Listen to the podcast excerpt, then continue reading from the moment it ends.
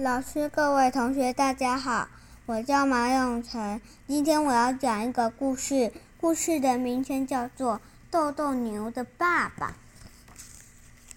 豆豆牛的爸爸身体非常大，虽然爸爸的身体非常大，可是豆豆牛经常找不到他，找不到爸爸。不过，当豆豆牛。不过，当豆豆牛遇到困难时，哇！砰砰砰！爸爸，快救我！砰砰砰砰砰砰！不管豆豆牛在哪里，爸爸都会赶过来救他。总之，豆豆牛的爸爸什么都很大。尾巴又大又长，便便也很大。爸爸的牛角这么大，但是仔细一看，牛角上有很多裂痕的伤痕。咚咚咚咚咚咚咚！之前，爸豆豆牛被乌鸦。欺负的时候，爸爸马上就跑过来了。哇，好爽！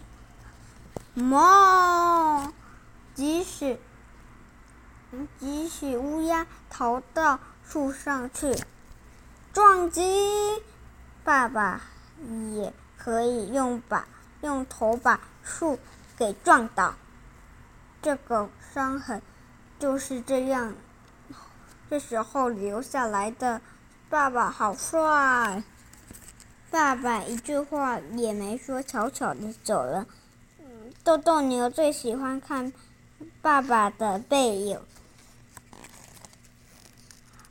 爸爸好厉害，又大又强壮。豆豆牛对妈妈说：“可是啊，但是啊，但是爸爸小时候。”比你还要小，还是个爱哭鬼。哇！